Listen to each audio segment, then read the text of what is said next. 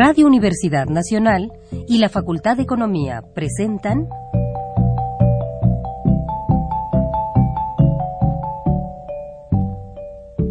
Los bienes terrenales.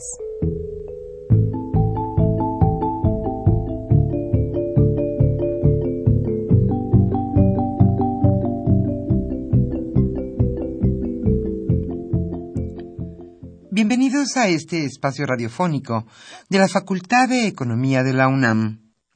Como cada semana, estamos aquí con ustedes para reflexionar sobre un tema interesante relacionado con la economía, la política, la cultura y las cuestiones sociales.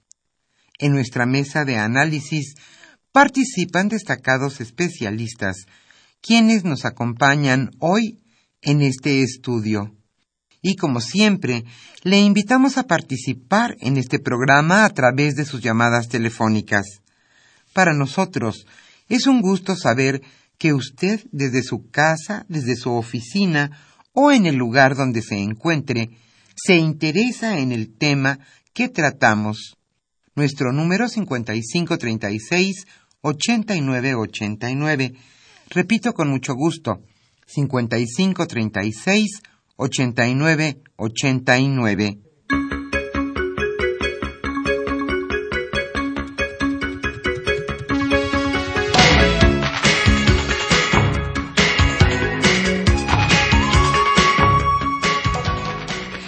Es un gusto estar con ustedes nuevamente en este nuestro primer programa del año 2015. Hoy el tema obligado es Economía y Sociedad en 2014. ¿Qué fue lo que sucedió en nuestro país en materia económica y en cuestiones sociales? Hoy, Carlos Javier Cabrera Adame charlará con Aníbal Gutiérrez Lara y Alejandro Pérez Pascual. Ellos, como ustedes saben, son conductores de este programa Los Bienes Terrenales y catedráticos, desde luego, de la Facultad de Economía de la UNAM.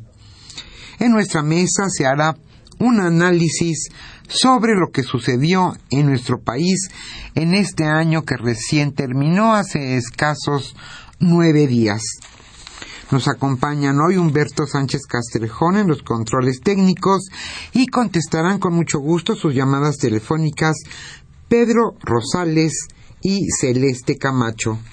Los números telefónicos son el de siempre 5536 8989 y nuestra estación hermana FM de Radio UNAM nos facilita el teléfono 5536 4339.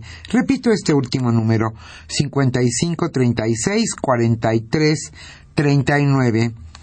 Para nosotros, como siempre, es un gusto saber que usted, desde donde nos escucha, se interesa en este programa, en el tema que abordamos y también, como siempre, hoy estaremos obsequiando a los primeros radioescuchas que se comuniquen Economía Informa, publicación bimestral de la Facultad de Economía de la UNAM. Y ahora sí, iniciamos con nuestra sección La Economía durante la semana.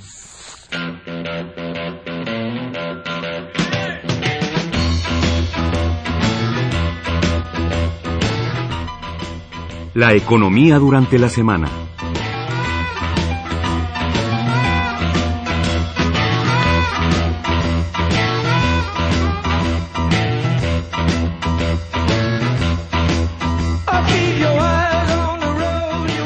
La inflación en 2014 fue de 4.08%. La inflación anual acumulada en 2014 fue de 4.08%, su máximo registro en los últimos cuatro años. En cada uno de esos años había cerrado por debajo del techo de 4%, según datos del INEGI. Dicho repunte provocó que el encarecimiento general de los precios se ubicara apenas en el límite superior del estimado anual del Banco de México.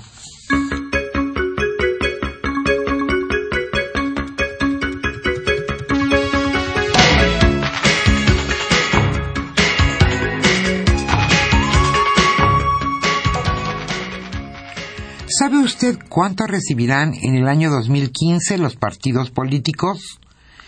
Los partidos recibirán este año un financiamiento público por 5.356 millones de pesos. Escuchó usted bien y le repito la cifra, 5.356 millones de pesos. ¿Qué pagarán los mexicanos, desde luego? Y de ese monto el PRI se llevará 25%, es decir, uno de cada cuatro pesos que se destinan a los institutos políticos. En 2009, la elección intermedia anterior, los partidos recibieron 3.631 millones, o sea que para este año tendrán un aumento, sin contar la inflación, de 48%.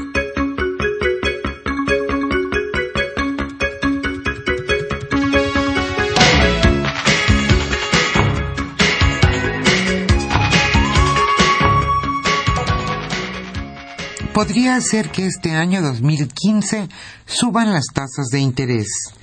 El Banco de México podría subir las tasas de interés de este año en línea con el alza que se tenga en Estados Unidos, que vive su proceso de normalización de política monetaria.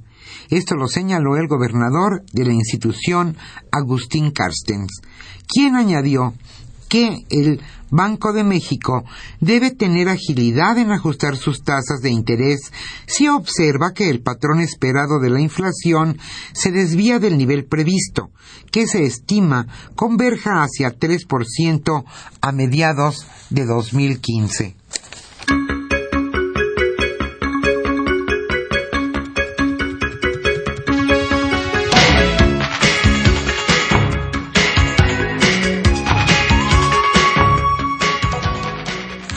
Podría haber también este año recortes en el gasto público. El gobierno federal recurrirá al recorte del gasto público como primera medida ante una posible falta de ingresos. Lo anterior para no incurrir en un mayor endeudamiento y déficit. Esto lo indicó Luis Videgaray, secretario de Hacienda. Él señaló nuestra prioridad debe ser mantener la disciplina de la política macroeconómica para asegurar la estabilidad. Específicamente me refiero, dijo, a la política fiscal.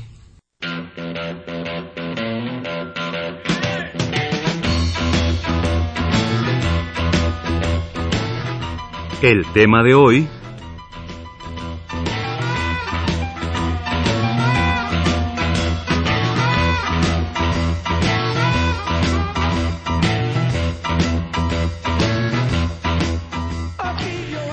Como señalamos al inicio de este programa, hoy se analizará la economía y sociedad de nuestro país en el año 2014. Carlos Javier Cabrera Adame charlará hoy con Aníbal Gutiérrez Lara y Alejandro Pérez Pascual los tres catedráticos de nuestra facultad, la Facultad de Economía de la UNAM. Como siempre, le invitamos a participar en este programa a través de sus llamadas telefónicas. Para nosotros es un gusto que usted se comunique a este programa Los Bienes Terrenales. Hoy estaremos obsequiando la revista Economía Informa, publicación bimestral de la Facultad de Economía de la UNAM.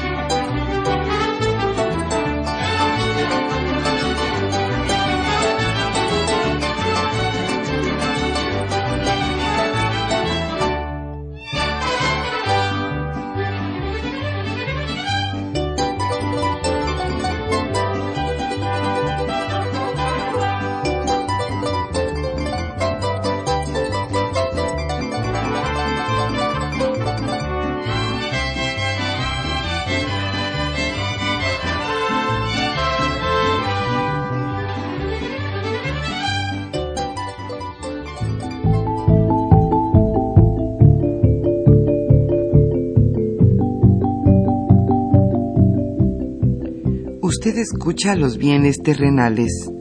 Nos interesa conocer su opinión. Le invitamos a comunicarse a este programa al teléfono 5536 89 89. Repetimos con mucho gusto 5536 89 89.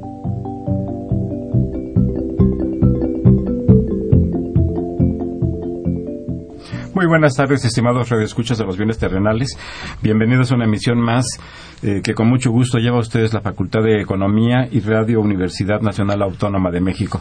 Pues nada, que empezamos este año con mucho gusto, con la mejor disposición de estar con ustedes a lo largo del año, de traerles eh, los temas eh, fundamentales de la economía mexicana, de la sociedad, de la política y también del entorno internacional.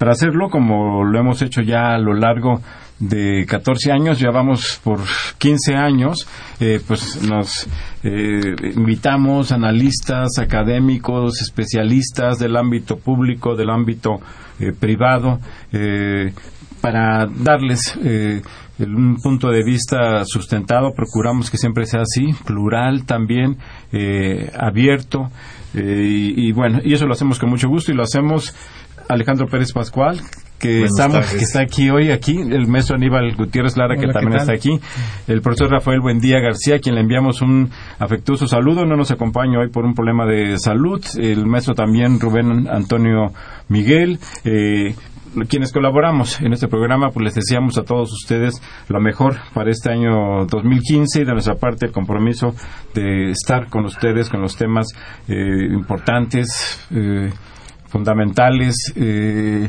de la economía y de la sociedad mexicana. Pues vamos a destinar este primer programa del año a hacer un recuento, una revisión de lo que fue el año 2014. Eh, eh, lamentablemente,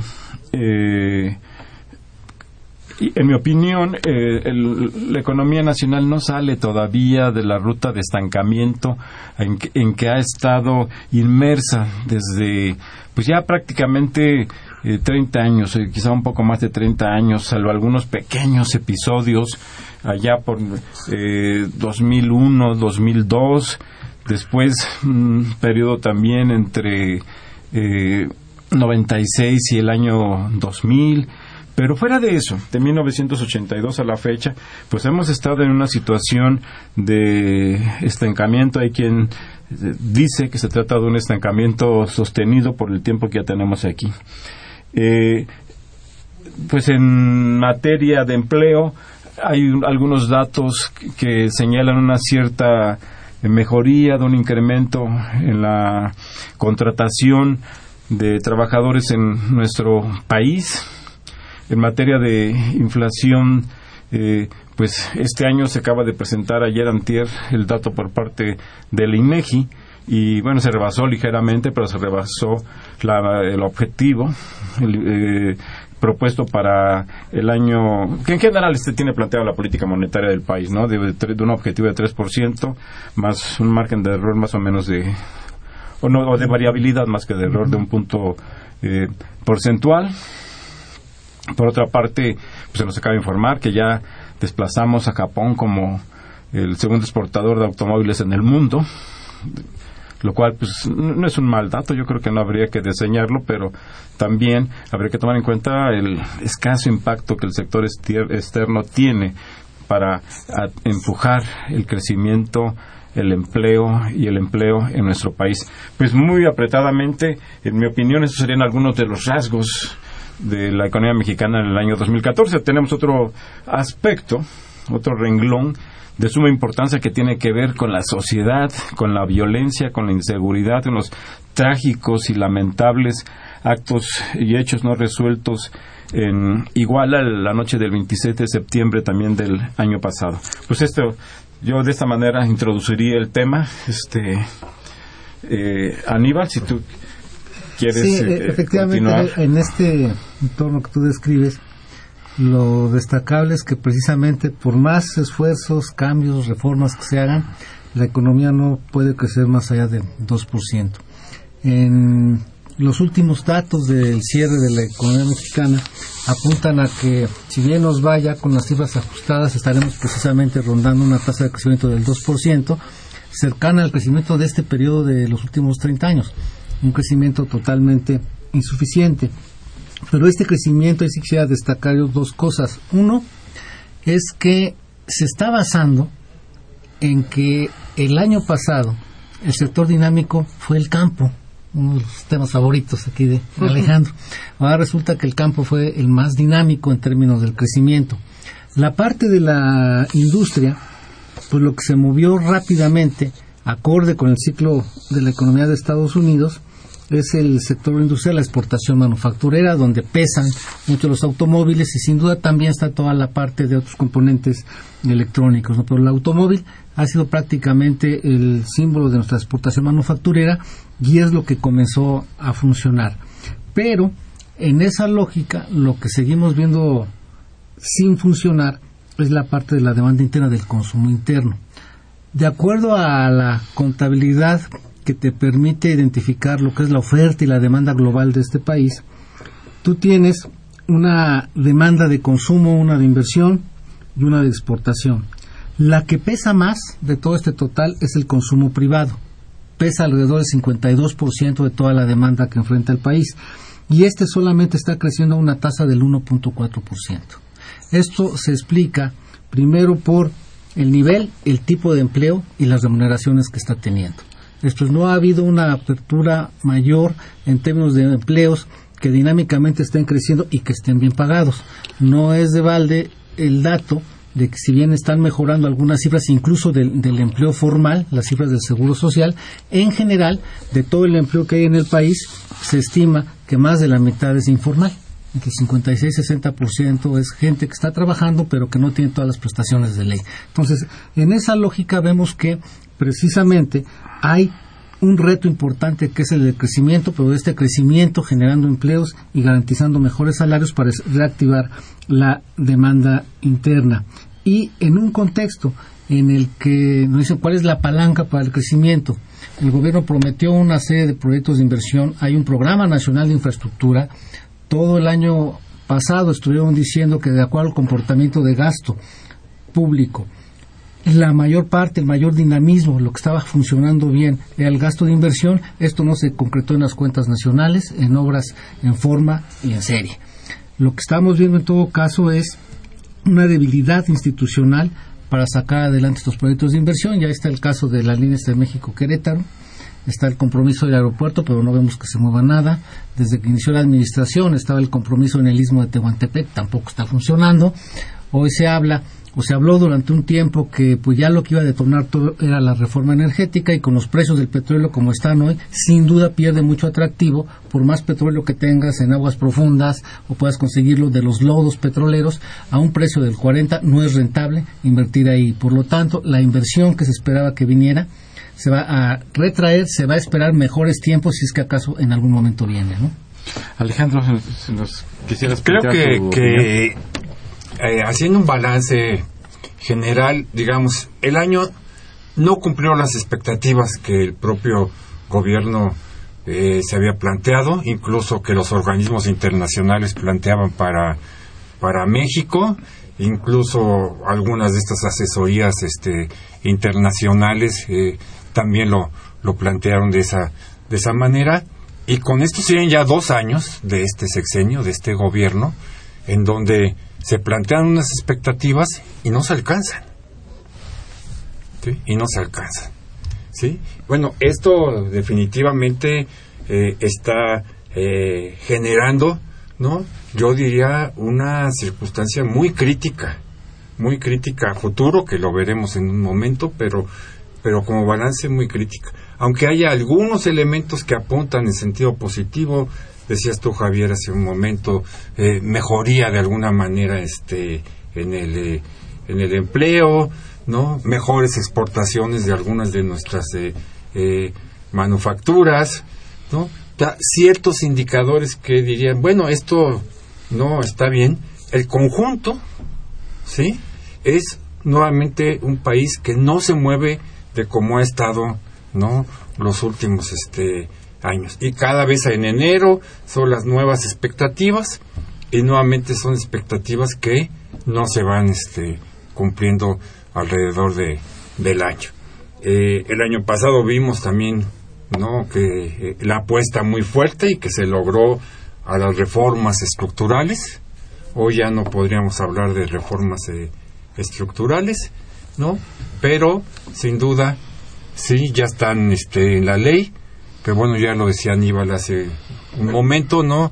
La más importante de ellas, ¿no? La apuesta principal pues, atravesó por un problema muy complicado. Atravesó por un problema muy complicado. Hacemos un pequeño paréntesis para informarle a nuestros radioescuchas que debido a un eh, problema técnico que se presentó eh, aquí en las instalaciones de Radio, de radio UNAM, y en la retransmisión, según me están eh, informando un poco a, señas, este, estuvimos un, momento en, fuera del aire, pero muy rápidamente les quiero decir que estamos aquí comentando el tema de economía y sociedad en 2014 y nos encontramos en esta mesa eh, Aníbal Gutiérrez Lara, Alejandro Pérez Pascual y su servidor Carlos Javier Cabrera eh, Adame. Les quiero decir que el programa se estuvo transmitiendo por internet. Eh, les quiero decir también que está disponible en la cuenta de Facebook Los Bienes Terrenales. Eh, ahí estará completo. Y, y, bueno, nuevamente les, nos vinculamos, nos encontramos y les damos la bienvenida a este programa. Eh, hay, en efecto, hay un problema de, un crecimiento insuficiente que se ha presentado en los últimos dos años. Este, pero no solamente eso, sino inconsistente, ¿no? De repente unos meses crecen poquito, pero crecen algunos indicadores, luego caen. Y tenemos el, el último dato, por ejemplo, de la confianza del consumidor, que como que se iba recuperando, pero el último mes cayó. En diciembre cerró a la baja. ¿no? El, buen fin no llenó las expectativas que se pensaba que iban a, este, llenar. Este, último dato también para diciembre de la expectativa del sector privado también fue a la baja. ¿no? Entonces, hay movimientos de estos indicadores y de algunos otros, como es el, el indicador global que te permite ver en el corto plazo la tendencia del producto y demás, que se comienzan a recuperar muy lentamente, pero luego en el otro mes van en sentido contrario. Hay mucha inconsistencia en lo que se está viviendo en términos de crecimiento, si bien en lo general se veía una tendencia favorable, pues estos últimos datos que se están viendo de una contracción, de otra vez volver a signos negativos, te hablan de la falta de consistencia. Y agregaría otro que es fundamental. Dentro de esa área de la demanda, la parte de la inversión, pesa un 15%, pero tiene que ser la más dinámica y regularmente tendrá que ir como dos, tres veces por arriba del crecimiento de la producción, todavía siguen signos negativos al cierre de 2014. ¿no? O sea, la inversión, la formación bruta de capital fijo, este indicador que así lo trae el INEGI, debería tener un dinamismo mucho mayor, muy positivo y muy crecer muy rápidamente para garantizar un crecimiento de la producción. Y pues todo el año lo cerró negativo. ¿no? Y eso indicaría que las expectativas para este año 2015 pues están desafortunadamente lejos del pronóstico de crecimiento de 3.9 que hizo la Secretaría de Hacienda, que se presentó en los criterios generales de política económica y que ayer mismo ratificaba eh, José Ángel Gurría, director general de la Organización para la Cooperación y el Desarrollo eh, Económico. El, regresando un poquito, de acuerdo a los, al último dato de INEGI, en los primeros nueve meses del año 2014 la economía creció, el Producto Interno, a partir expresado en el Producto Interno Bruto, 1,9%. Es decir, este, no llegar, difícilmente llegará al, al, al 2% de crecimiento este, tenemos el, crecimiento del año 2013 de 1.1, lo cual este, pues nos da un promedio para estos dos primeros años de 1.5, lo cual es extraordinariamente bajo. Pero para ponerlo en dimensión, el primer trimestre de 2012 crecías 4.8%, el primero de 2013 en un punto, el primero de 2014 1.9. O sea, estos arrancan Hay un vaivén, ¿no? Pero ya ese comportamiento supuestamente de mejor es muy muy pequeño, o sea, nueve décimas de punto, ¿no? Los primeros trimestres de cada año. Y como está apuntando este, sin duda tendremos un comportamiento similar en, este primer trimestre de 2015. no sé, yo no, no quisiéramos ser eh, pesimistas ni transmitir una imagen pesimista hacia nuestros eh, en nuestros radioescuchas, pero Menos a estas alturas del año. a estas alturas del año, porque Feliz no año nuevo. todavía, todavía, no estamos recuperando de algunas cosas. Estamos en- las felicitaciones, entonces. Y- pero sin embargo, los buenos deseos. es importante eh, ser realistas, eh, ser objetivos y no generar un, eh, una imagen, una percepción de optimismo que no tiene sustento que las autoridades del país se empeñan en generar esta imagen y, y realmente no hay fundamentos eh, en la realidad eh, que permitan eh, que esto se pueda concretar, que esto se pueda, lamentablemente, porque nosotros lo que quisiéramos, supongo que es una idea compartida, es que creciéramos, que estuviéramos en 5%, en 4%, en 6%, que hubiera, em- que hubiera empleo, que tuviéramos un nivel, un sector exportador sólido, que generara empleos, pero no es así. Y, y me parece que no realizar un diagnóstico acertado, eh, certero de la realidad, puede llevar al país a cometer errores, puede llevar a desarrollar estrategias que eh, nos hundan aún más en esta eh, aún más de lo que ya estamos. Yo, creo que, que 2014 y 2013, digámoslo así, y lo que se ve, eh, tendría que hacernos reflexionar de fondo. ¿En qué, en qué sentido lo digo? En efecto, llevamos 30 años, ¿no? De, unos crec- de un crecimiento entre un y medio y dos por ciento. ¿Sí? Entonces, de repente plantearse que el siguiente año, por algún acto de magia, me imagino, ¿no? Las cosas van a cambiar radicalmente y vamos a llegar a 4, 5, 6. A mí me parece, aunque fuera lo deseable, lo que todos quisiéramos, lo que nos ayudaría a resolver muchos de los problemas que tiene el país, pues cada vez ya se ve más como, ¿no? Una utopía. ¿Sí?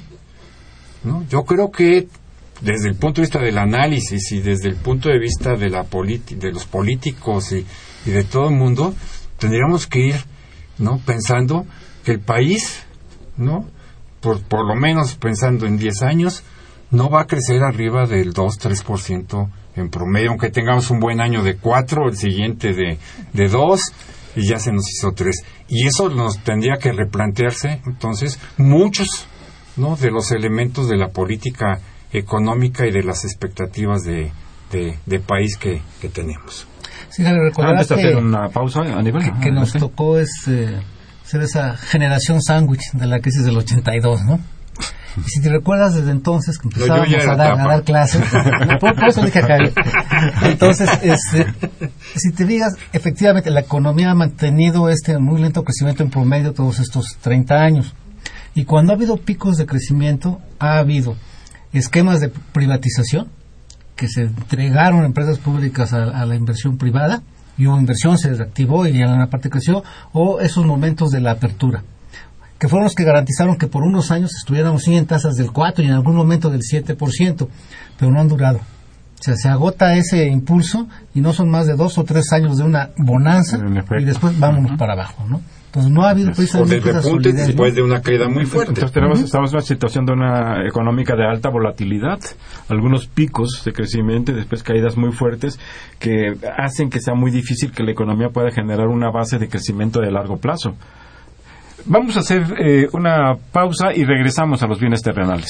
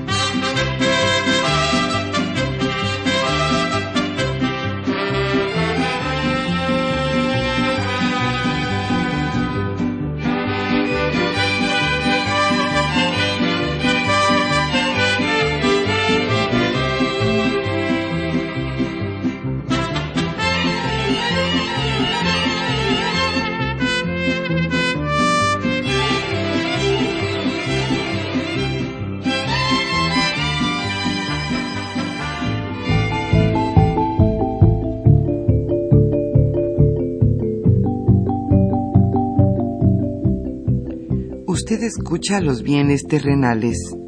Nos interesa conocer su opinión. Le invitamos a comunicarse a este programa al teléfono 5536 89 89. Repetimos con mucho gusto, 5536 89 89.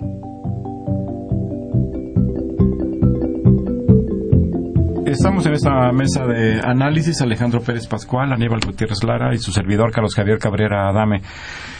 Eh, si les parece bien, hacemos una reflexión en torno al, eh, a la situación eh, internacional y qué efecto tiene esta en la economía nacional. Si me permiten, a modo de introducción muy breve, pues durante mucho tiempo en que la economía mexicana tuvo altas tasas de, de, crecimiento, se señaló que un factor que había influido en esto había sido precisamente un entorno internacional favorable de crecimiento, de estabilidad, etcétera. Después, cuando México enfrenta la crisis de 1976, eh, que se esperaba un periodo de ajuste más o menos largo, pues rápidamente se revirtió esta situación y alguien decía, bueno, lo que pasa es que la Virgen de Guadalupe se acuerda de los mexicanos y, les da ahí un enorme yacimiento petrolero eh, cantarel. Y eso nos sacó de ese apuro. Pero hace tiempo que que el entorno internacional más bien parece... De ¿Insinúas que la Virgen se ha olvidado de nosotros, Javier? yo solamente lo dejé ahí, lo, dejé ahí en la mesa, pero lo que sí insinúo es que no se han creado los mecanismos internos que a los que hacía mención hace un momento Aníbal, de constituir una base interna para el crecimiento económico. Sí, no, no ha habido esto y siempre ha estado sujeto a esta fluctuación de la economía internacional. En 2008 vino esta gran crisis financiera, se generalizó la idea del ajuste que aplicamos nosotros en los 80, pero ahora sí para los grandotes. ¿eh? Pero a partir de ahí, algunas economías emprendieron una serie de medidas monetarias y fiscales para tratar de sacar adelante su economía. Una de ellas fue Estados Unidos. Fue tan criticado por la parte ideológica, por la parte incluso de cuando se tuvo que rescatar, igual que aquí, bancos e industria automotriz y demás, pero eso sí fue a cargo de esas mismas empresas, cuando se recuperaban iban a pagar. ¿no? Y esto también le permitió al gobierno de Estados Unidos tener un programa de apoyo al consumo de las familias, una transferencia directa que durante 2008 se va generando y no es sino hasta 2014 que se concluye este programa donde hubo tres emisiones muy fuertes de inyecciones de dinero a la economía. ¿Esto qué le permitió? No irse más abajo de lo que se fue y tener en este momento tasas de crecimiento cercanas al 4%. Esto habla de que pues, México ahí va a seguir teniendo esa ventanita por, por el momento. Sin embargo, es Estados Unidos el que lo está haciendo. Lo que no se ha recuperado es Europa. Ha tenido también altibajos, pero más bajos que, que altos, con conflictos internos importantes entre el liderazgo alemán y lo que plantean las otras economías europeas y por otro lado hoy ya una crisis energética que le está pegando ni más ni menos que a Rusia que es el otro gran actor internacional y que está no nada más combinando el lento crecimiento de Europa con una caída en el precio del petróleo, caída en el precio del petróleo que está afectando a algunas economías, sobre todo la de América Latina, como son Venezuela, Perú, Ecuador y México. Hoy lo que estamos viviendo es una situación en donde pues nuestro precio está a la mitad de lo que hace poco estuvo. Y al mismo tiempo Estados Unidos en una estrategia de reconversión energética hay que recordar que México firmó con Estados Unidos. Desde la época de Bush un tratado de seguridad energética y hay un tratado trilateral México, Canadá, Estados Unidos en materia de seguridad energética, pero el único que estaba teniendo seguridad es Estados Unidos, que con nuevas tecnologías prácticamente ha duplicado su producción y ha reducido a la mitad sus importaciones de petróleo. Y eso nos está afectando en dos sentidos. Este cambio en el mapa internacional de la generación y oferta de energía ha llevado a que en México hoy tengas un precio tan bajo que ya te está causando, aunque dicen que hay seguro, estragos en las finanzas públicas. Pero no solamente eso. México no ha podido reconvertir su industria energética y hoy tienes una caída constante en tu capacidad de producción de petróleo, pero también en tu exportación. Entonces tienes caída de producción, caída de exportación y caída de precios. Y ahí sí, como en el béisbol, contra la base por bolas no hay defensa. tres caídas. yo creo que, que la, la, perspectiva no se ve en el entorno internacional, digamos, quitando el dato que nos daba ahorita Aníbal del crecimiento de la economía norteamericana, que bueno, eh, para, una, para la economía mexicana tan ligada a la economía de Estados Unidos puede ser un buen este eh, un buen indicador. Eh, tal parece ser que como decía Javier hace un momento que eh, aprovechamos de alguna manera los como se llama los 30 gloriosos años no de, de la posguerra hasta los 80 y ahí México creció junto con, con Occidente no con la economía capitalista de, de Occidente no Europa y Estados Unidos fundamentalmente. Mientras que en los siguientes 30, llamémosle así, desde el 80 para acá, bueno, todos sabemos que el crecimiento giró hacia Asia, en el mundo, ¿sí? ¿No? Corea, bueno, el mismo Japón en un momento, Corea, China, y más, si me extiendo un poquito, ¿no? La India, etcétera, Singapur. Entonces, el, el, eje del crecimiento a nivel mundial, de la generación de demanda, etcétera, digamos, si vemos 30 y 30, los primeros 30 estuvieron centrados no en la reconstrucción europea, el crecimiento norteamericano. Y nosotros ahí nos enganchamos, ¿no? Como tal. Pero los siguientes 30, el epicentro en el mundo se movió. Y ahí en lugar de engancharnos, nosotros fuimos parte de los que perdieron. ¿Por qué? Pues porque se nos convertimos de alguna manera, ¿no? En unos competidores, ¿no? De esas naciones emergentes, ¿no? Con una circunstancia de debilidad frente a las mismas. Viendo hacia adelante, y ya 2015 está planteado y por la crisis, bueno, pues hoy el mundo occidental, llamémosle así, ¿no? Parece que se podría recuperar, pero muy, muy lentamente en su conjunto. Y ahora sí, el mundo asiático parece que descenderá también no de sus altos niveles de crecimiento eh, económico. Bueno, ¿esto qué estaría planteando a nivel mundial? Pues una etapa de, llamémoslo en conjunto, de lento crecimiento, globalmente hablando. ¿Sí? Y bueno, en ese contexto es muy complicado, ¿no? En un mundo globalizado, ¿sí? Que tú puedas, ¿no? Convertirte al margen de estas circunstancias en un país que nuevamente se pueda plantear crecimientos de 4, 5, 6% de una manera este, estable. Quizás esto el precio del petróleo sea coyuntural en uno o dos años, coyunturales son uno o dos años, ¿no? Vuelva a retomar precios este, más altos eh, de nueva cuenta, que la economía norteamericana se recupere más, quizás Europa, pero el panorama no parece estar yendo hacia allá y una economía tan inmersa en el contexto internacional como la mexicana, pues no va a encontrar ahí un aliciente demasiado este fuerte. Lo cual, como hemos comentado en el programa en muchas ocasiones, tendría que eh, generar un planteamiento no hacia el interior, ¿no? cómo generar espacios de crecimiento, de redistribución de del ingreso y que está lo del salario mínimo todavía ahí en, en discusión, que permitiera ¿no? incrementar, lo decía Aníbal hace un momento, ¿no?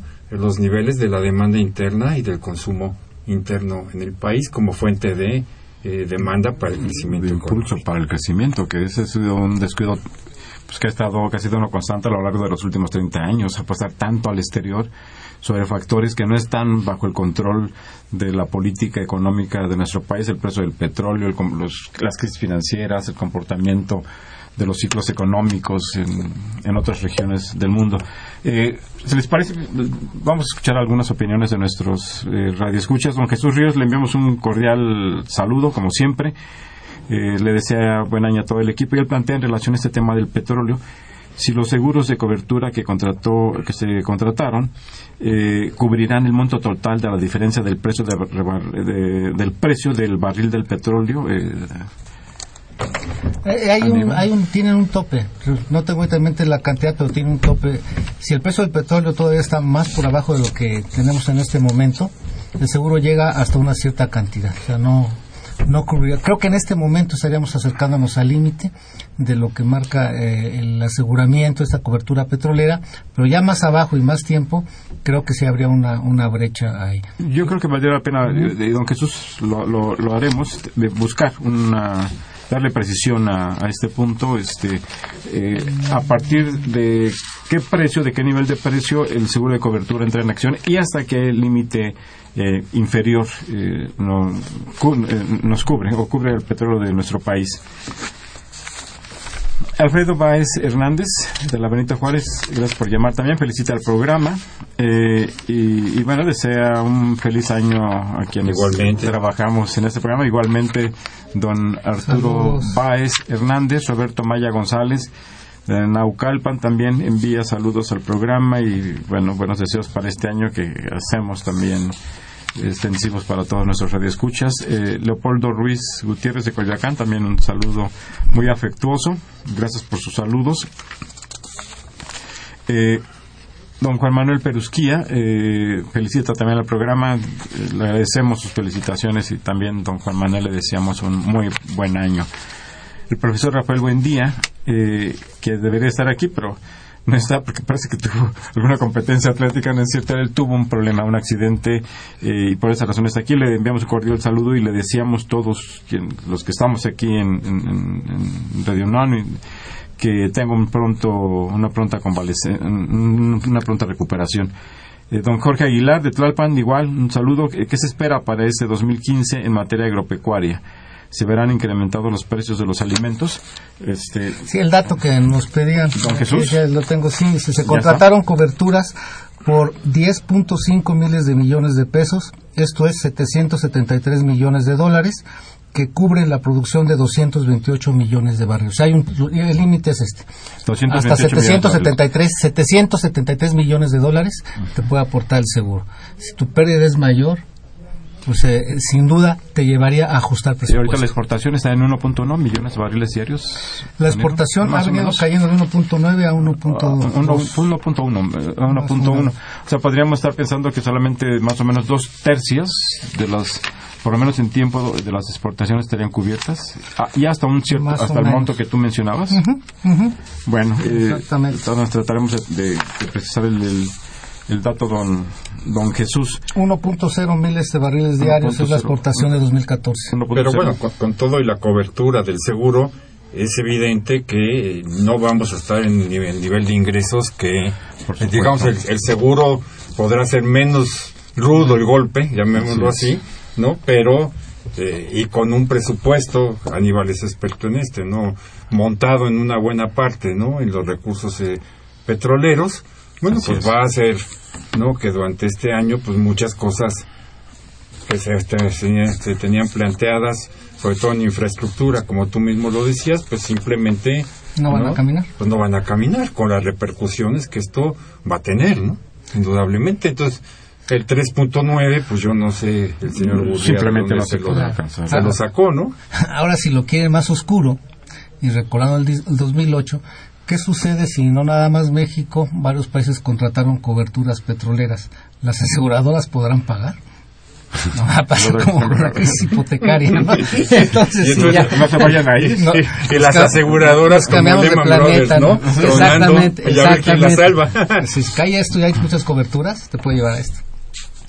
Eh, en relación al comentario que hacía Jorge Aguilar de qué se espera para este 2015 en materia agropecuaria, si se verán incrementos eh, en los precios de los alimentos, eh, ya lo comentaba Aníbal, el sector más dinámico eh, en el año eh, 14. 2014 fue precisamente el sector, las actividades primarias, en particular la producción eh, agrícola que tuvo un crecimiento de 7.3.9 en promedio en 2014 y de 7.3% en el, en el tercer trimestre del año pasado. Ah, por lo- las inundaciones, pues bueno, en, en las desgracias y en los excesos y en los extremos también surgen aspectos positivos y las lluvias excesivas que hubo el año pasado pues, tuvieron un efecto positivo en la producción agrícola del país. Entonces hubo... Pero eh, también está vinculado a cierto incremento de precios de los bienes eh, agropecuarios, ¿no? Que generan, en apariencia, por lo menos, una un crecimiento eh, como tal, ¿no? Así es. Por ejemplo, eh, INEGI da cuenta de que creció la producción de cultivos como maíz, sorgo y trigo en grano, tomate rojo, chile verde, aguacate, limón, papa, manzana, plátano, maíz, forrajero y nuez. Sin embargo, yo quisiera agregar un punto que tiene que ver con los precios. Y como comentábamos al inicio, el, el incremento de los precios promedio, el índice nacional de precios al consumidor se incrementó en 4.08% en el año 2014. Pero eh, este promedio se compone a su vez de dos grandes subíndices. El subyacente, que mide el precio principalmente de las manufacturas y de algunos servicios, y el no subyacente, que incorpora lo que INEGI llama los precios volátiles, es decir, aquellos precios que tienen cambios importantes, que son fundamentalmente los precios eh, de los productos agrícolas y los precios administrados, que son aquellos precios que fija el mercado. Ese índice creció, el no subyacente creció 6.7%. Eh, pues eh, prácticamente un tercio más que, lo, que, los precios promedios. Y esto significa que sí hay un incremento de los precios de los alimentos eh, básicos de la población. Este, eh, este 6.7 es a la vez un promedio, es a la vez un promedio de este conjunto de bienes que he mencionado, pero dentro de ellos es muy posible, eh, yo busqué la información hoy, pero al parecer no, estaba disponible eh, eh, en, la página de INEGI, pero muy probablemente habrá productos que tengan incrementos muy por encima de este punto seis, de este 6.7% y que tendrán un impacto significativo en el consumo y, en, y, en, y, en el, y en los gastos de las familias, por supuesto. No, sí los hay, e incluso, bueno, se da también este movimiento de volatilidad para los dos lados Hoy lo que estamos apreciando es que está bajando el precio de algunas hortalizas. Ya pasó fin de año, ya está bajando el jitomate, ¿no? Pero la, carne, la, carne de res y de la carne de res y de pollo subió y subió en un porcentaje del doble del indicador que estás dando, 12-18%. Entonces la carne subió y bajaron este tipo de productos. Ahora lo que hay que ver es que pese a que aumenta la producción, pues las cadenas de comercialización siguen copadas, sigue habiendo especulación, y lo vemos, por ejemplo, con el producto que señalabas, Alejandro, cuando la crisis de Michoacán y lo del limón... 70, 80, 90 pesos. Y se argumentaba que era la crisis de ahí cuando se inició una investigación que no han todavía informado, en la que eh, y se identificaron dos o tres especuladores que se fueron los que subieron el precio. De, limón. Y, nunca se... Todavía está la investigación. ya cuando bajó, pues ya todos nos olvidamos y ya, ahí quedó el... Nos quedan unos cuantos minutos este y, y tenemos una... Pues yo creo que el requerimiento, la conciencia, el compromiso, hacer una referencia a las cuestiones sociales de nuestro... Eh, de nuestro país en el año 2014. No sé si tú, Alejandro, quisieras hacer. Nos quedan ya unos cuantos minutos. Este... Muy escasos. Eh, bueno, la, la, eh, estas condiciones que, hemos planteado para el terreno económico, uno de, digamos, este, un crecimiento, ¿no? Relativamente, eh, no, ya no sé si llamarle bajo, porque, pues tendríamos que plantearnos eh, cuando estuvo arriba, ¿no? Como para nosotros ya es normal Para normal, ¿no? sí, este, como tal. Bueno, pues sigue repercutiendo, como también lo hemos comentado en el programa, en que las grandes carencias que el país tiene en el terreno social, en el terreno del bienestar de la población, del consumo de los bienes, de la salud, de la, de la educación, bueno, pues difícilmente van a poder este, modificarse sustancialmente ¿no? Si no tenemos una economía que es capaz de crear más empleos, mejores empleos, más, eh, más remunerados.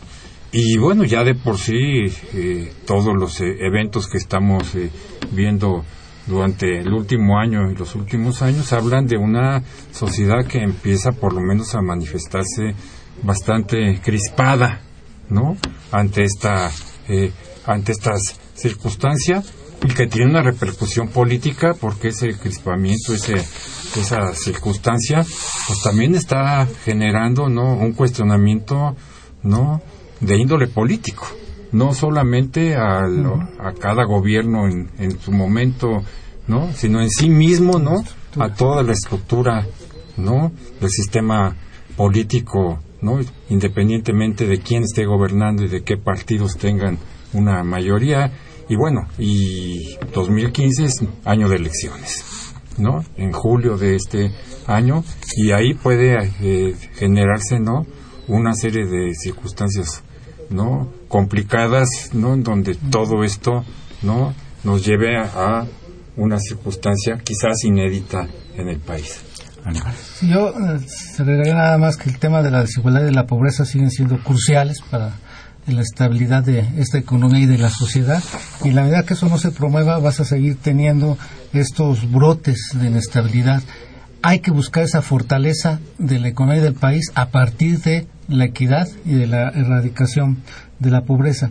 De lo contrario, vas a seguir teniendo comunidades secuestradas por el crimen organizado o en manos de caciques o de gente armada y por el otro lado una debilidad institucional que no te permite enfrentar eso. ¿no? Me parece que eso, eh, si, bien en este momento podemos decirlo, el reto es el crecimiento, este crecimiento debe ser de crecimiento con distribución del ingreso. Y con, equidad y, bueno, eh, yo comparto los puntos de vista que ustedes han expresado, el problema de la desigualdad económica, la excesiva concentración del ingreso, la excesiva pobreza, la necesidad de buscar el, bienestar de la población mexicana, pero también hay un punto que hemos vivido muy de una manera muy fuerte, muy aguda, muy crítica en los últimos en el último trimestre del año pasado, eh, que tiene que ver con la desaparición de los jóvenes normalistas de la normal de Ayotzinapa en el estado de Guerrero, que es un hecho inadmisible, injustificado, es un acto de barbarie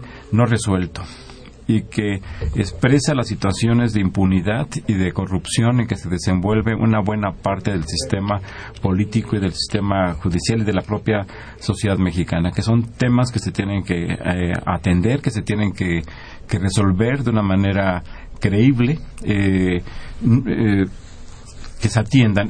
este problema ha llamado la atención internacionalmente. Recientemente el propio presidente Obama, eh, junto con eh, lo señaló en la reunión que tuvo con el presidente Calderón, ha sido un tema planteado en diversos Peña, Nieto. Peña Nieto, perdón, que dije Calderón. Perdón, Peña Nieto. Y, es un tema que tenemos que, que tenemos que atender, que se tiene que que resolver y esperemos que así sea. Pues les damos las más cordiales gracias por habernos escuchado, por haber estado aquí con nosotros, por llamarnos. Les recuerdo que Los Bienes Terrenales es un programa de la Facultad de Economía y de Radio Universidad Nacional Autónoma de México. Muy buenas tardes. Muy buenas tardes. Y muchas gracias. Buenas tardes, gracias. Gracias, feliz año.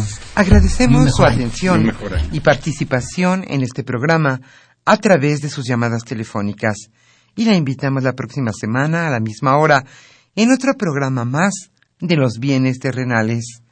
La coordinación general fue de Carlos Javier Cabrera Adame. La coordinación académica de Aníbal Gutiérrez, Roberto Cabral, Alejandro Pérez Pascual, Rubén Antonio Miguel y Leonardo Lomelí Vanegas. En los controles técnicos, nuestros compañeros Miguel Ángel Ferrini y Agustín Mulia. Y en la voz y producción, su amiga Irma Espinosa, quien se despide de ustedes y le desea un agradable fin de semana.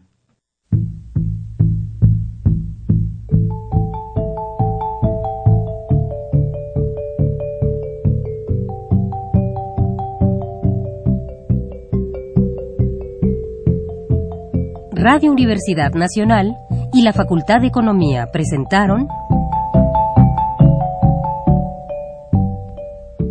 los bienes terrenales.